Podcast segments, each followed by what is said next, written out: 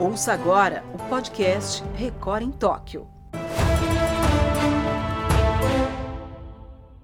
Oi, pessoal, tudo bem? Está começando o Record em Tóquio deste sábado, dia 7 de agosto, penúltimo dia da Olimpíada de Tóquio quis o destino que esse penúltimo dia fosse o melhor para o Brasil. O Brasil nunca tinha conquistado três medalhas de ouro no mesmo dia e hoje conquistou e fechou literalmente com chave de ouro com o futebol masculino, garantindo também o bicampeonato olímpico. A gente vai falar disso, vai falar do Ebert Conceição no boxe, do Isaquias na canoagem. Que dia especial, Avelar, principalmente para você que está aí em Tóquio, sentindo toda essa energia da Olimpíada. Tudo bem, Avelar? Tudo ótimo, Lucas. Com três medalhas de ouro no peito, então, melhor ainda. Que dia histórico, como você bem pontuou. Brasil, medalha de ouro com Isaquias Queiroz, aqui para mim, dia 7, logo pela, no comecinho da manhã. Herbert Conceição, depois no boxe, uma lutaça, um nocaute incrível. E a seleção brasileira de futebol, que cá para nós, com todo respeito ao nosso convidado que está aqui, mas foi o jogo mais chato aí, viu? A medalha mais chata das três de hoje, tá? Mas valeu o bicampeonato olímpico, né, para a seleção brasileira no futebol. Bom, hoje, além do Avelar, eu estou tendo a honra de receber Roberto Tomé. Ele que é um dos maiores nomes da TV esportiva brasileira. Eu vou até perguntar quantos anos de carreira ele já tem em televisão. E olha, foi meu companheiro em Londres 2012, meu companheiro Rio 2016, sempre cobrindo a seleção brasileira sempre com a seleção brasileira de futebol, ou no feminino, ou no masculino, ou até nos dois. Então, Tomé, para você hoje também é um dia muito especial vendo o Brasil no futebol masculino ganhando mais uma medalha de ouro em Olimpíada, hein, Tomé? Seja bem-vindo. Isso aí, aqui para nós. Bom dia, Lucas. Boa noite, meu caro. André Avelar. Meu caro Avelar.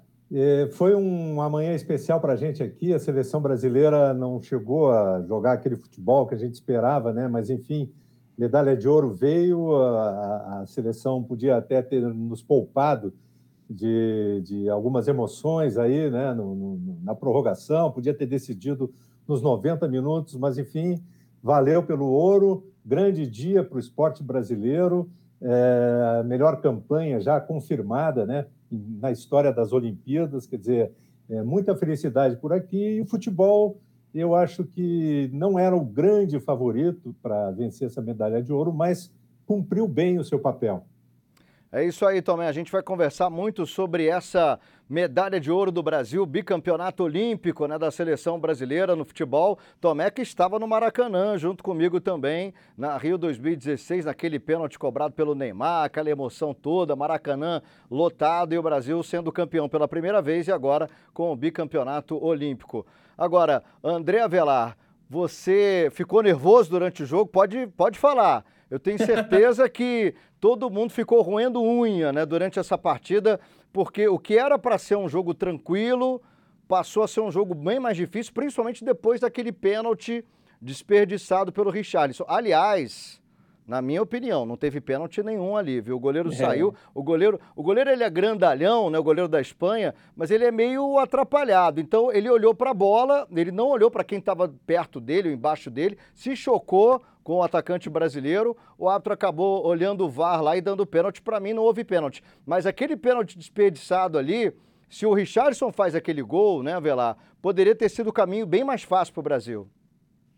Poderia ter sido muito mais fácil, Lucas. É, é assim, é, os americanos, os esportes americanos têm uma frase que é a bola não mente, né? Aqui no Brasil o Murici popularizou com a bola pune, ou então pênalti mal marcado não entra, coisas desse tipo. Quando a gente vê, começa a ver fotos do jogo aí, brilhante partida, muito aguerrida do Daniel Alves, recordista com 42 títulos na carreira, menos a Copa do Mundo, uma coisa que ainda falta.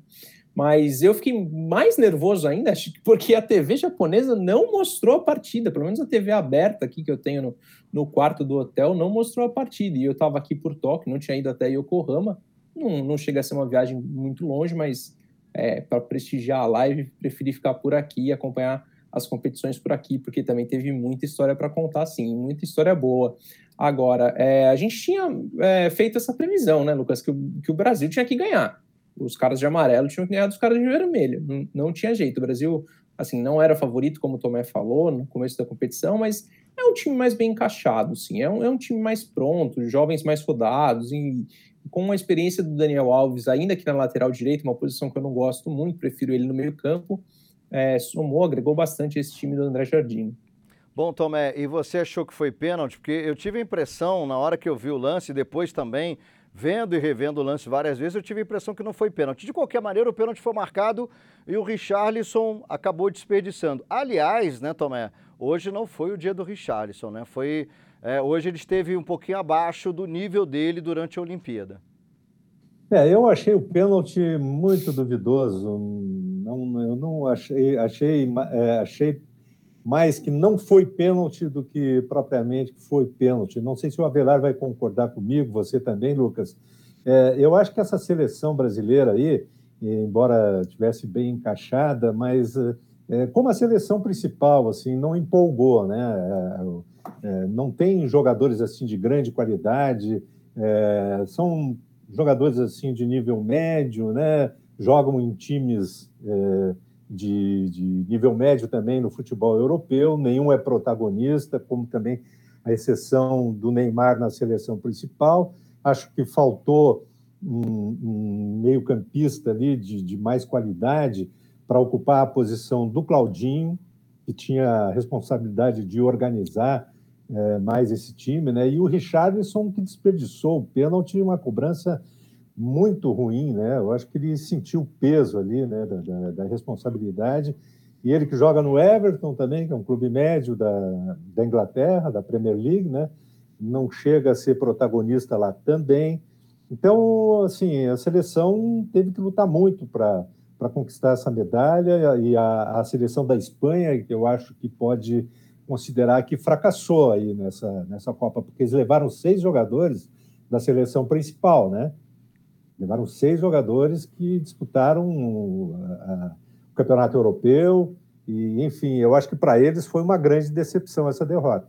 É, até porque, né, Tomé, se a gente for analisar a campanha da Espanha, a Espanha só ganhou uma partida mesmo no tempo normal, que foi da Austrália, né? Porque, por exemplo, contra a Costa do Marfim, partida de quartas de final da Espanha, a Espanha nos acréscimos estava perdendo o jogo por 2 a 1 um. De repente, no finalzinho lá empatou e aí fez 5 a 2 na prorrogação. Contra o Japão, se não fosse o Asensio ter feito aquele gol, né, é praticamente um gol de ouro, porque um gol numa prorrogação realmente dificulta muito para o adversário. Contra o Japão foi a mesma coisa, quer dizer, a Espanha foi um sofrimento, né, Tomé, o tempo todo nessa Olimpíada. E o Brasil tirando a estreia que foi muito boa contra a Alemanha, quando o Brasil abriu 3 a 0 no primeiro tempo, poderia ter feito 4, enfim. Aquele, aquele primeiro jogo deu uma falsa impressão de que o Brasil ia voar na Olimpíada. Acabou não acontecendo, né, Tomé? É, exatamente. A seleção da Alemanha, a seleção, é, digamos assim, de. É, não vou dizer que era uma seleção fraca, né, mas assim muito aquém do que o futebol alemão poderia mandar para o Japão, para Tóquio, né?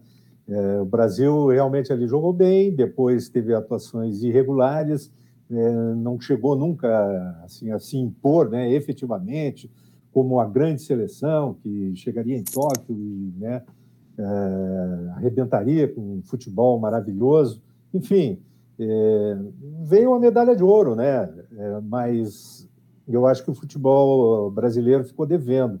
E, e fica assim uma, uma a perspectiva meio pobre né, de aproveitamento de jogadores de, de, dessa seleção olímpica para a seleção principal. Se você fizer uma análise individual, e quantos jogadores dessa seleção podem ser aproveitados pelo Tite? Talvez o Matheus Cunha no ataque.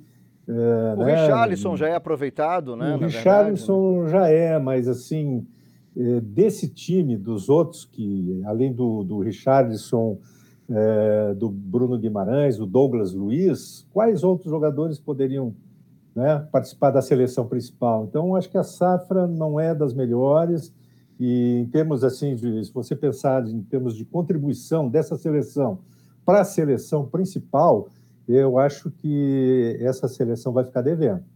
Tomé sempre tem um tom muito crítico, né? Sempre foi uhum. assim. eu queria Legal, saber do né? Avelar, né? é, eu queria saber do hum. Avelar se ele concorda. Se essa seleção brasileira e olímpica não vai ter uma, uma geração, ou pelo menos não vão ter jogadores que podem servir para a seleção principal, Avelar. Olha, Lucas, é, eu tô na mesma linha que o Tomé, tá? Eu não, não entendo que o, esse time é tão bom assim, tão grandioso. A começar, por exemplo, pelo técnico André Giardini. Se a gente olhar para 2016, cinco anos, é, o, o, que era e o que virou o Rogério Micali. O Rogério Micali tentou alguns clubes, assim, mas também não, não, não desenvolveu. É, então, o André Giardini também não vejo voltando a treinar um grande clube como já teve uma passagem pelo São Paulo, por exemplo. É, aí, dos jogadores, diria que também, além desses que vocês citaram, diria que o Malcolm talvez tenha alguma chance ali para uma posição que, de repente, na seleção brasileira é, tem bastante oferta, mas ninguém se firma muito. Né? Acho que o Everton Cebolinha, na, na principal, caiu bastante de produção desde que foi para a Europa. Acho que perdeu um pouquinho do seu melhor futebol.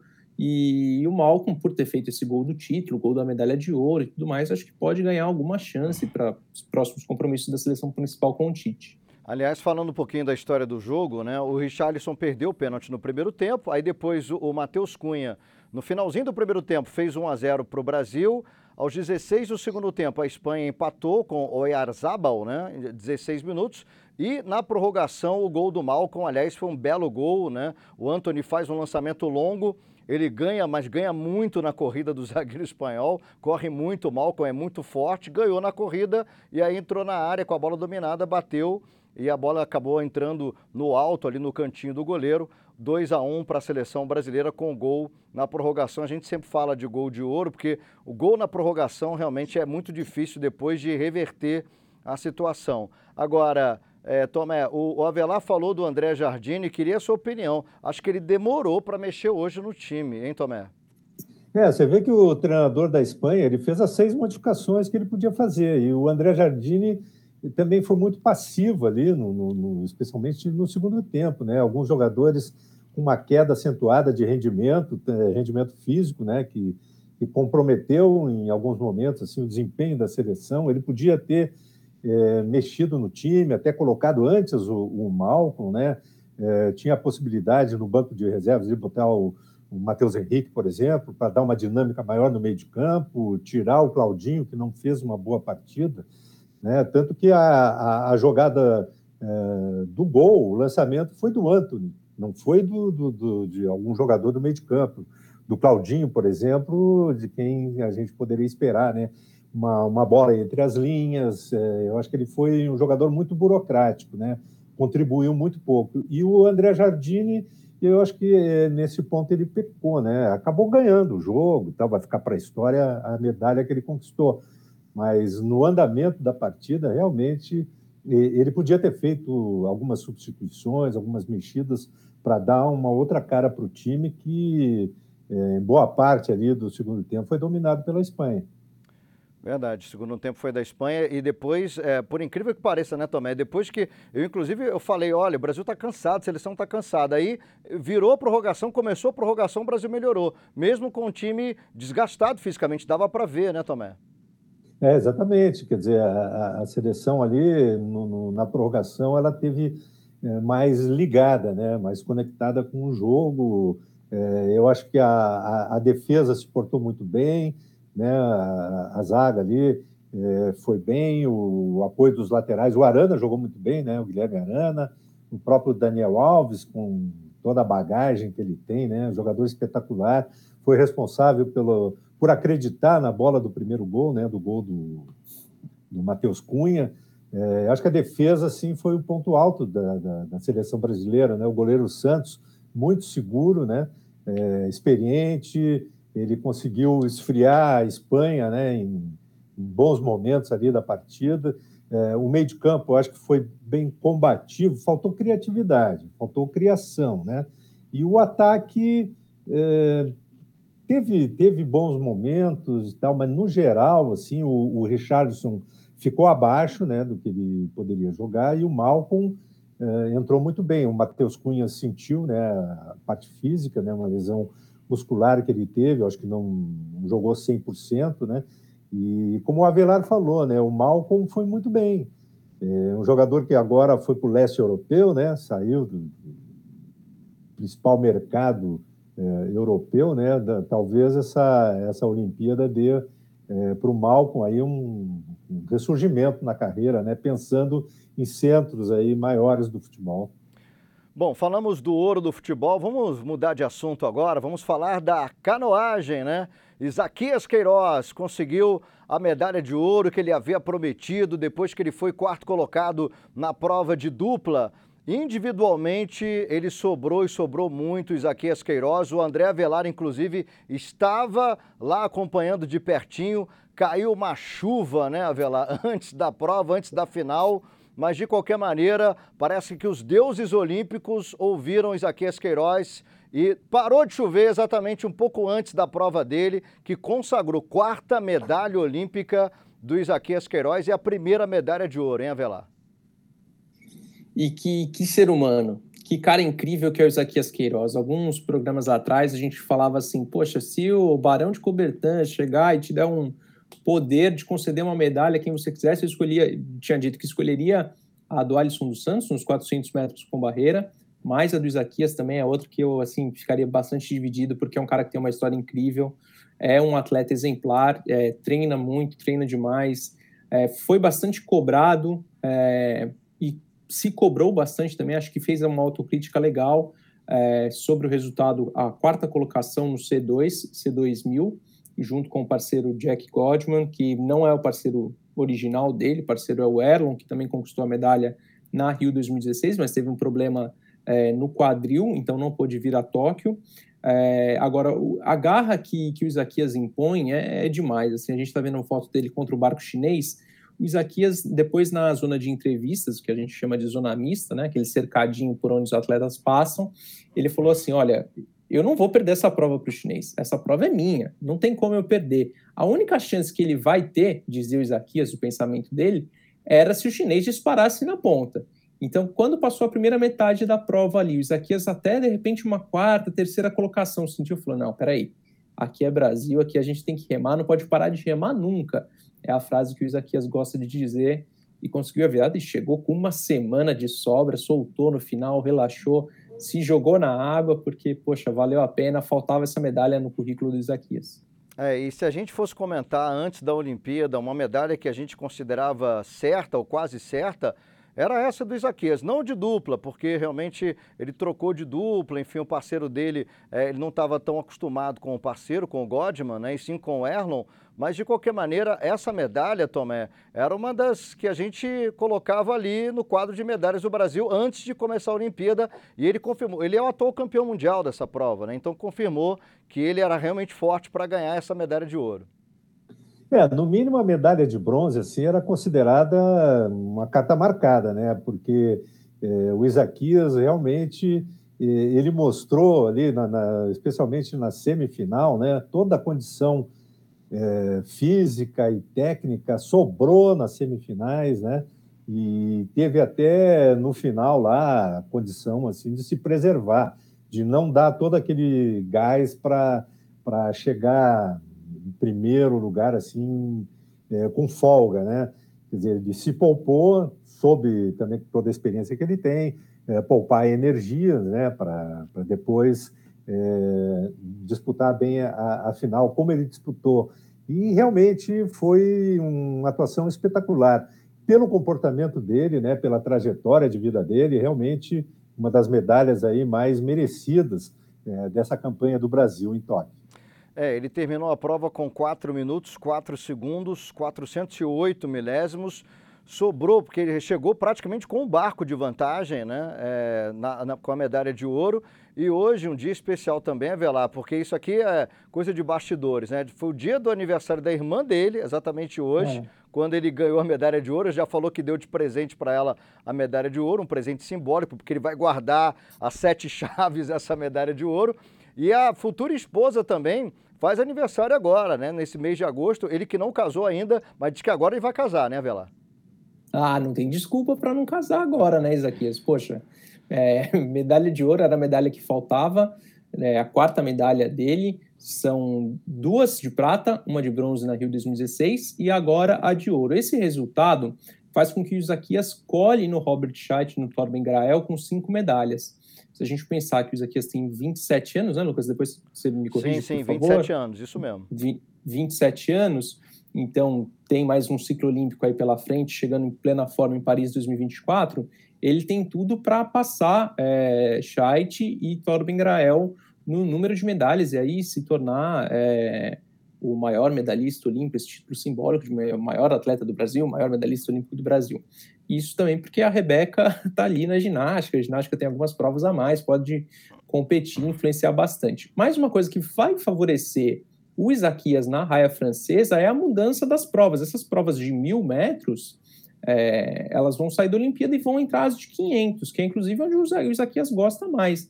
Na Rio 2016 a gente teve até a de 200 metros, que o Isaquias também ganhou, conquistou medalha de prata, é, mas essas de 500 é, é a que ele se dá melhor, assim, então acho que tem bons, bons horizontes aí para o Isaquias Queiroz e para o esporte brasileiro, sim. Sem dúvida, até porque durante a prova, né, ele começou, a largada dele não foi das melhores, ele ficou ali, na, no início da prova ele estava em quarto lugar, nos primeiros 500 metros, aí que a gente viu a força realmente do Isaquias. Ele controlou bem a prova, porque ele passou os 500 metros, metade da prova, em segundo lugar, e aí depois do, da outra metade da prova ele dominou completamente. Então é o que a gente chama aí de. Ele está é, mais para velocista, né? O Isaquias Queiroz, do que para um competidor assim de mil metros, mas é um cara muito forte, treina muito, baiano de 27 anos, né? Aliás, um dia especial para a Bahia também, porque a gente vai falar já já do Ebert, mas realmente o Isaquias Queiroz aí ganhando essa medalha para lá de merecida. Bom, já que a gente falou do Isaquias,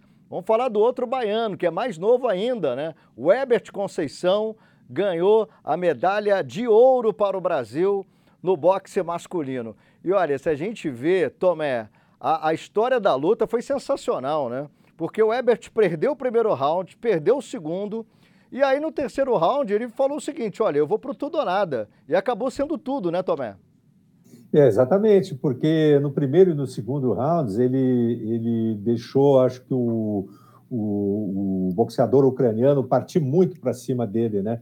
Ele foi acuado em alguns momentos, é, correu o risco até de, de, é, de repente, não digo sofrer um nocaute, mas é, do ucraniano abrir muito né, a disputa. E, e no, no, terceiro round, realmente, ele percebeu que tinha que ir para cima. Né? E foi feliz naquele golpe de esquerda dele, acertou o queixo do ucraniano. É, o ucraniano caiu, acho que o ucraniano até pensou que a luta poderia continuar, porque ele acabou tendo dificuldade, mas depois se levantou, só que o juiz acabou encerrando né, ali a luta. Mas eu acho que pelo ucraniano a luta continuava, né? Mas enfim, o, o Herbert Conceição foi muito bem, é outro é, lutador, né? Com essas histórias que né, a gente está cansado de, de, acompanhar, né? No, no esporte olímpico brasileiro, sempre as dificuldades. Este ano foi muito difícil para todo mundo, né? Por causa da pandemia. E realmente foi, foi outra medalha de ouro super merecida, né? E ele mostrou também que é um, é um ótimo lutador, né? Tem muita técnica. Eu acho que faltou um pouco de agressividade para ele nos dois primeiros rounds, né? Mas depois ele conseguiu se soltar e encontrar aquele golpe de esquerda ali que foi é, fundamental, foi maravilhoso desligou o disjuntor do ucraniano, né? Porque é, porque ele cai e o mais impressionante, Avelar, é que o ucraniano caiu, voltou, rapidamente ele se levanta, mas ele fica meio dançando ali, né? Ele voltou, mas não voltou, é. né? Ele ficou olhando, aí a perna balança para um lado, balança para o outro, né, Avelar? Então, aí o juiz quando viu o estado do ucraniano falou: "Não, acabou a luta". Acho que fez muito bem. Primeiramente, a segurança do atleta. A segurança do atleta, acima de tudo, ele levantou perguntando onde é Kiev, né? Porque lá da minha casa, assim. Acho que foi, foi tanto uma cena assim curiosa. Foi um golpe perfeito, muito, muito bonito de se ver. É, o meio do box costuma falar na pontinha da pera, quando pega no, que, no queixo aqui embaixo, assim, é a pontinha da pera que os boxeadores costumam falar. Mas a gente vinha apontando aqui, né, Lucas, que essa seria uma luta bem difícil. O ucraniano tinha sido campeão mundial em 2017, na, na categoria 75 quilos também. Então, era um cara de mão pesada, que tinha bastante técnica. E essa estratégia que você falou de tudo ou nada, geralmente não dá certo. Que bom que deu certo pro, pro Herbert Conceição. E, assim, que a gente tenha um pouquinho mais de facilidade amanhã com a Bia, né? Porque amanhã, quem sabe, tem um pouquinho mais de medalha aí. É, e esse ucraniano né, que perdeu para o brasileiro, o Ebert, né, ele vinha com 62 lutas de invencibilidade. E você, Velar, que gosta e conhece bem o MMA, o Ebert era para ser um cara de MMA, pelo menos ele começou né, a pensar nessa história de MMA primeiro, depois é que o boxe surgiu na vida dele, o mestre Luiz Dória. Aliás, eu conheço pessoalmente o Luiz Dória, né, que é mestre não só dele, como de vários outros. Viu no Ebert um potencial muito grande para o boxe olímpico também. E olha aí, ó, um título olímpico, né? Pô, imagina se a gente tivesse mais investimentos, né? Se esse, é, por exemplo, o trabalho que faz, como a gente estava brincando hoje à tarde aqui em Tóquio, o Comitê Olímpico Baiano se existisse assim mais apoio, mais investimento, quantos quantos Eberts, Bias e Popós lá atrás, é, enfim, todos os grandes lutadores que, que esse grande estado revelou para a gente, se a gente tivesse mais atenção, mais investimento nisso, olha só, a gente poderia estar com muito mais medalhas olímpicas aí e de repente não perder tantos atletas para o MMA. Sobre isso, Lucas, é inclusive curioso notar que é, aí é um pouco de, de opinião minha, tá? Longe de ser informação, mas é, eu penso que o box, por exemplo, ele volta a ganhar um espaço, uma projeção em relação ao MMA. Durante muito tempo, principalmente ali na rivalidade Anderson Silva, Vitor Belfort, é, as pessoas passaram a, a acompanhar mais é, as artes marciais mistas e deixaram um pouquinho a nobre arte de lado, o boxe de lado mas acredito que com essas medalhas, poxa, o boxe fez um bom papel aqui em Tóquio, quem sabe não possa reverter esse quadro. Sem dúvida, e a Bia vai lutar pelo ouro também. Aliás, a Bia é a grande favorita nessa luta que vai acontecer nessa madrugada. Daqui a pouco a gente vai colocar para vocês aí a programação também dos atletas brasileiros. Bom, mas o dia não foi só de notícias boas, né, Roberto Tomé? Porque no vôlei o Brasil acabou perdendo para a Argentina. A Argentina que foi muito mal nessa Olimpíada, viu, gente? Desde 92, Barcelona, que a Argentina não ia tão mal numa Olimpíada. Uma das poucas medalhas da Argentina foi exatamente contra o Brasil no vôlei masculino, que foi uma decepção em Tóquio, né, Tomé? Ah, foi sim, uma grande decepção. E eu acho que essa, essa perda da medalha de bronze para a Argentina era uma bola até cantada pelo que o, a seleção não jogou contra uh, o Comitê Olímpico Russo, né? É, depois de perder aquele set, quando estava ganhando por 20 a 12, ali eu acho que a seleção é, desmoronou, desabou, né? É, acho que faltou uma, uma, uma liderança forte ali é, da comissão técnica, por parte do, do, do Renan, né? de, de recompor aquela ou não deixar né, acontecer aquele desastre né, derrota para é, a Rússia, né, Comitê Olímpico Russo. Enfim, e contra a Argentina, a gente viu o que eles defendem, né? O que o time da Argentina defende é brincadeira, né? É, de fazer inveja à seleção brasileira, né? Não conseguiu também é, se impor, né? Eu acho que aquela derrota para o Comitê Olímpico Russo, acho que abalou emocionalmente o time e, e a Argentina estava bem mais motivada do que a seleção brasileira. E aí, Avelar, realmente foi uma, foi uma derrota doída, né? Até porque o Brasil é, ganhou medalha nas últimas quatro Olimpíadas. Seria a quinta Olimpíada seguida que o Brasil ganharia medalha no vôlei masculino.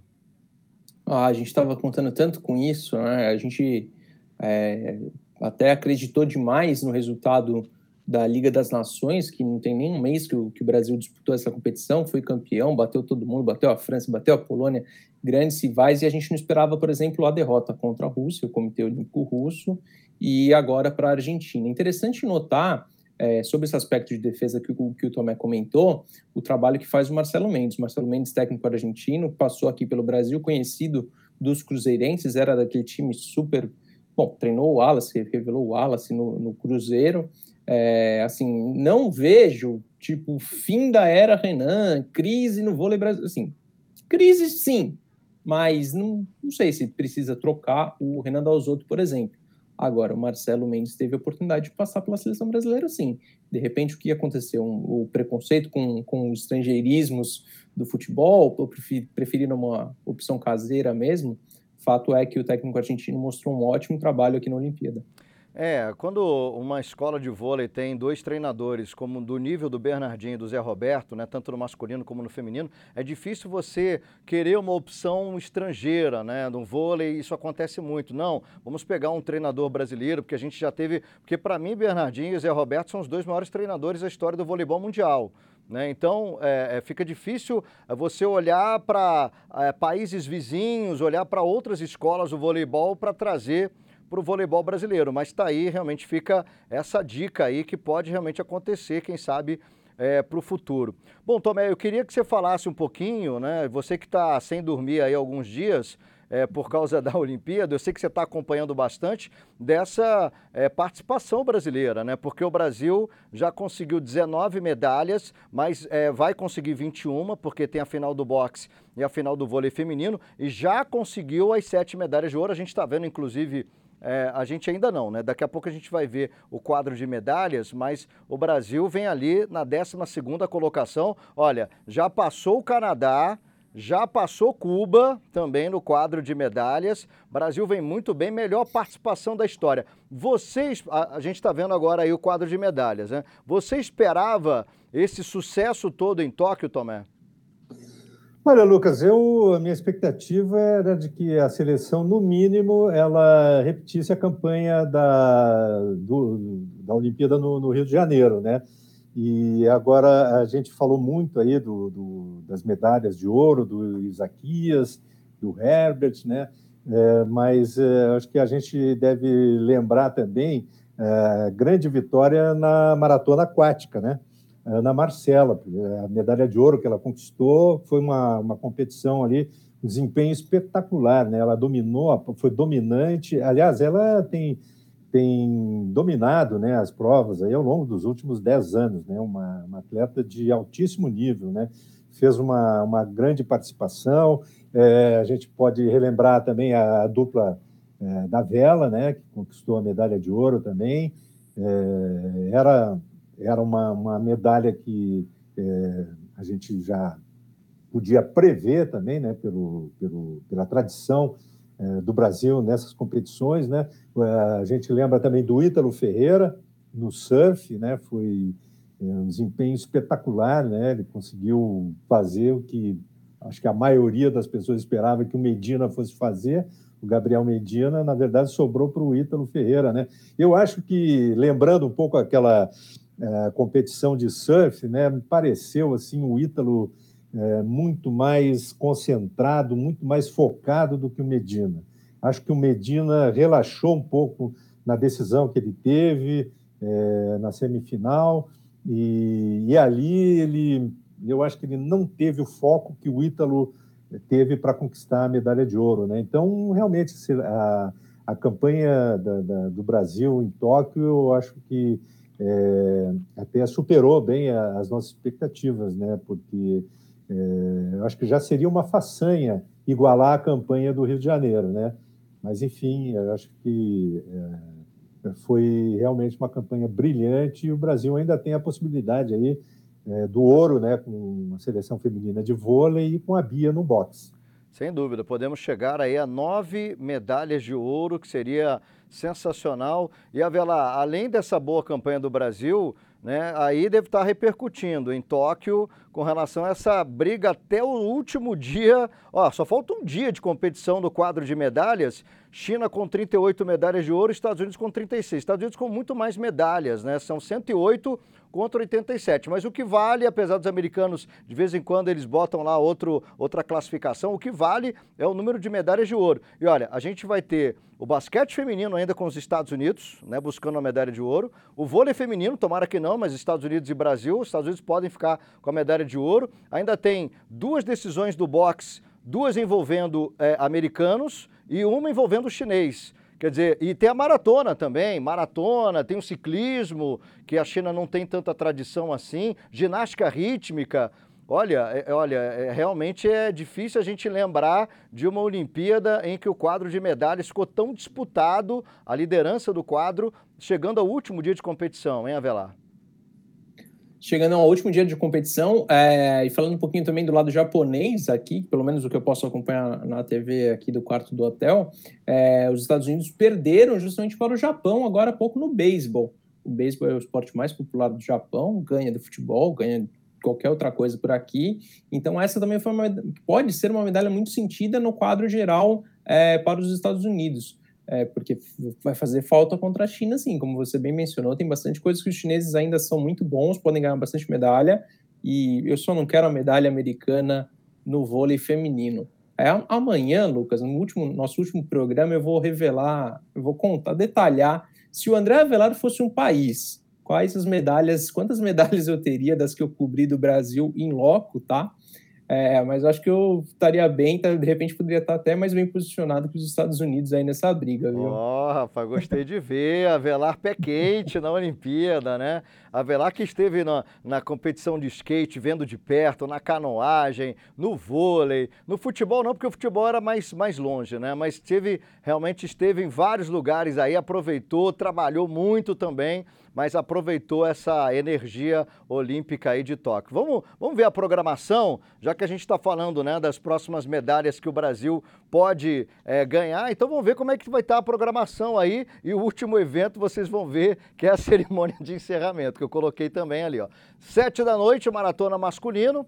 Daniel Chaves da Silva, o Paulo Roberto Paula e o Daniel do Nascimento são três brasileiros nessa maratona, né, que acontece na noite ainda, né, pelo horário brasileiro, e a gente vai ver as outras competições também. Uma e meia da manhã, o vôlei feminino, a final Brasil-Estados Unidos. Duas da manhã, justamente no meio do jogo do vôlei feminino, vai ter a Bia contra a Kelly Ann Harrington, da Irlanda, disputa da final, valendo medalha de ouro. E às oito da manhã da gente, oito da noite já, é, de domingo, né, pelo horário japonês, a cerimônia de encerramento.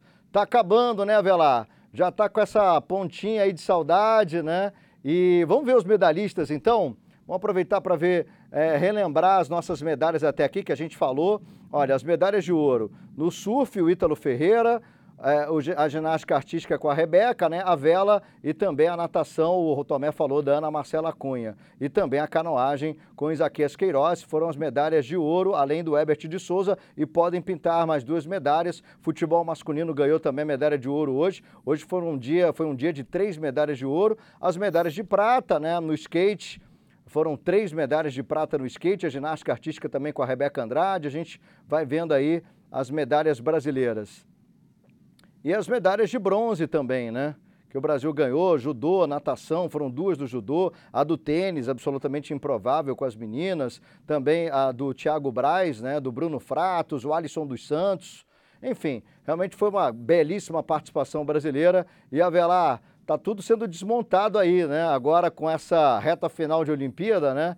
E queria desejar para você um bom descanso. Amanhã a gente se encontra de novo no último dia olímpico no último dia olímpico, já está batendo saudade.